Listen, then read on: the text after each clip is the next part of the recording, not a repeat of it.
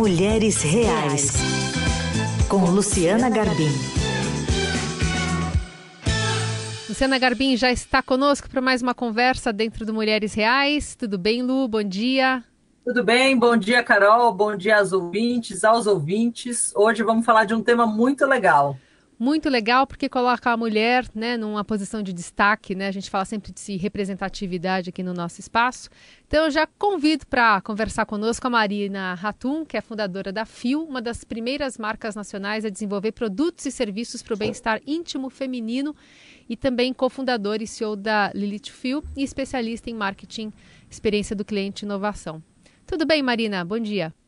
Bom dia, pessoal. Bom dia aos ouvintes. É um prazer estar aqui conversando com vocês. Bom dia, Marina. Bom, acho que é importante a gente colocar aqui é, para o nosso ouvinte do que, que a gente está falando quando fala em fintech, Marina. Por que, que existe, né, até como uma posição de mercado, essa colocação da mulher também nessa área? Claro.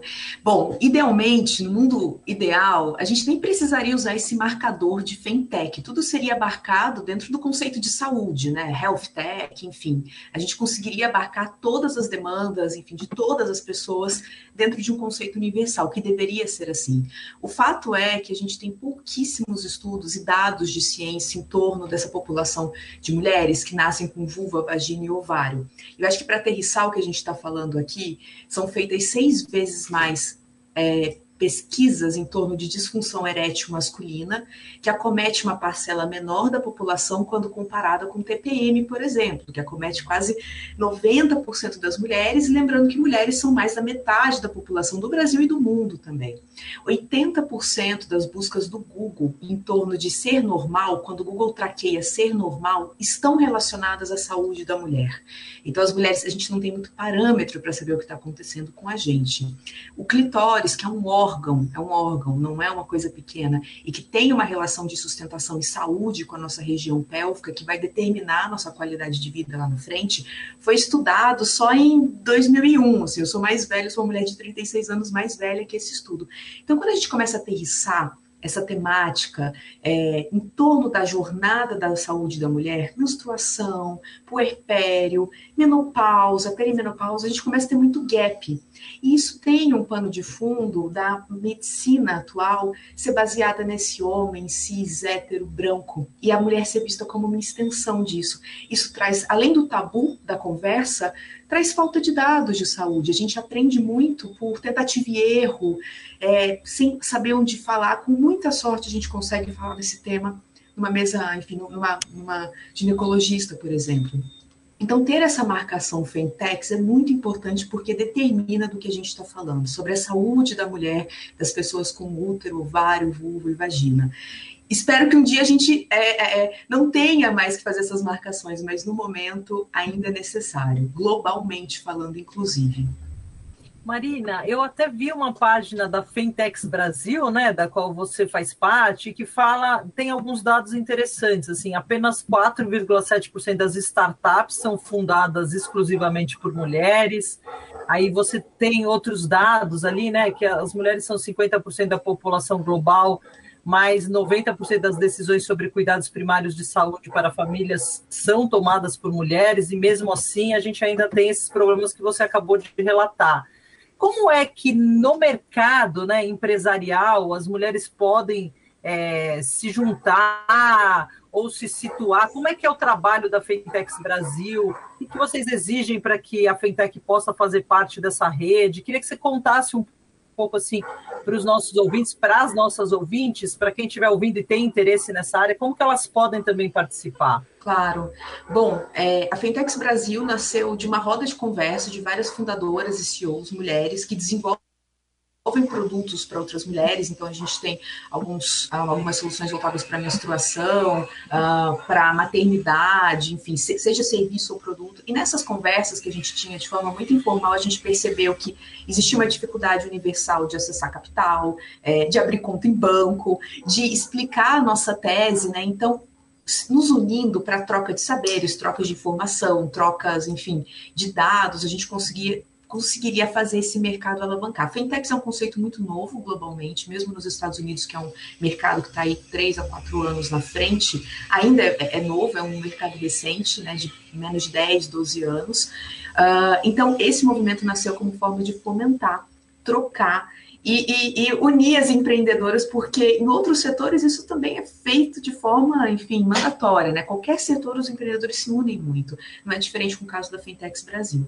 Hoje a gente tem feito sensibilizando educando muito em torno do conceito de fintechs, como entrevistas como essa, falando dessa jornada da intimidade da mulher e que precisa ser olhada e tem uma série de soluções. E para falar com a gente é só escrever pelo site ou pelo Instagram. A gente tem um formulário para entender qual é o mapeamento, qual é o setor que essa empresa trabalha, como a gente pode ajudar como a gente pode trocar experiências e desde uh, participações em eventos, trocas de informação de investimento, é, de oportunidades comerciais, assim, a gente segue muito juntas nesse, nesse tipo de fomento, é, como que não, que não é diferente de nenhuma outra área, inclusive.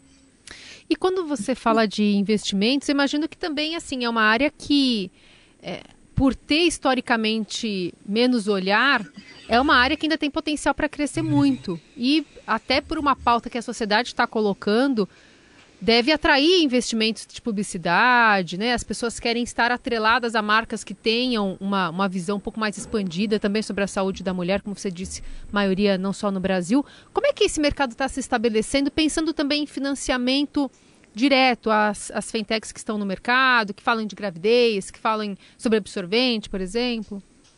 Hoje é um mercado é, atualmente avaliado em 60 bilhões, então não é um mercado trivial, que tem tudo para crescer.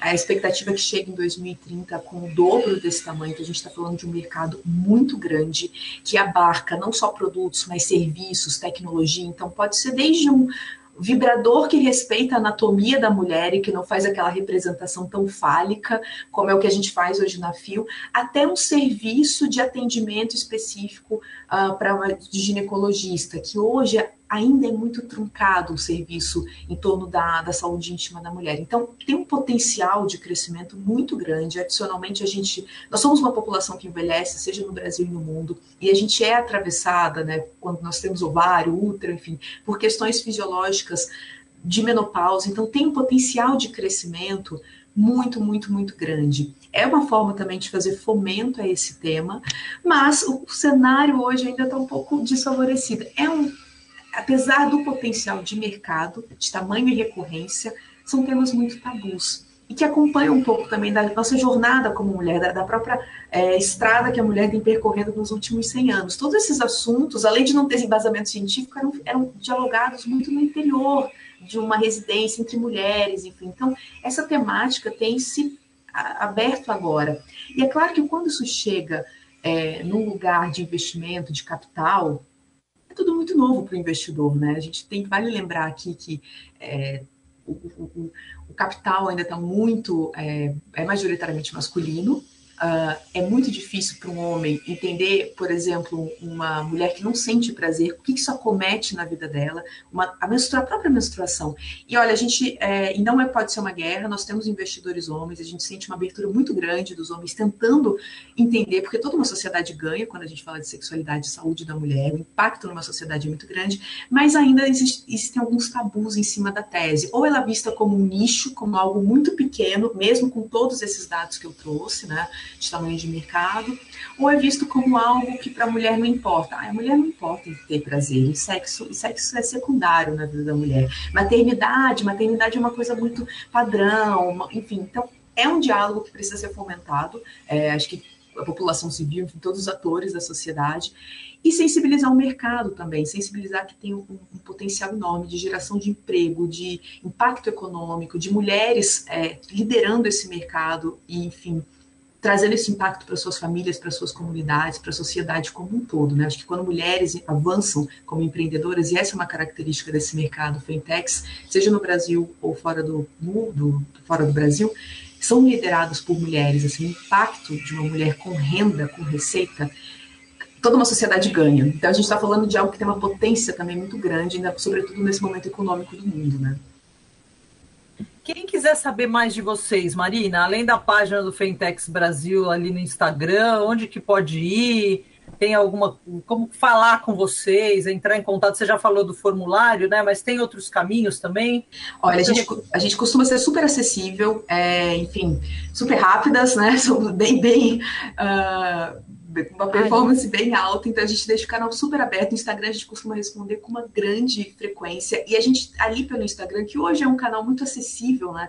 A gente costuma marcar todas as empreendedoras, todas as notícias. Então, com muita facilidade, quem, quer, quem quiser saber mais, vai conseguir acessar a página Fintechs Brasil pelo Instagram e vai ver várias marcações de hubs de inovação, de investidoras, de grupos de investidoras, de, de outras empresas, de fintechs, de tendências de mercado, de números. A gente tenta consolidar ali esse painel para que ajude essas novas empreendedoras que estão chegando aí colar com a gente e fazer essa revolução toda.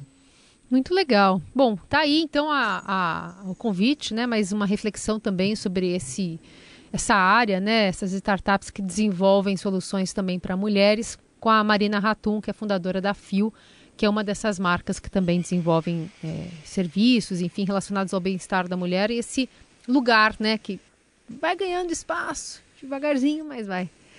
Marina, obrigada pela conversa, viu? Obrigada a você, obrigada, gente, Marina. foi um prazer. Obrigada. Lu, voltamos a nos falar segunda que vem. Combinado. Boa semana para todo mundo.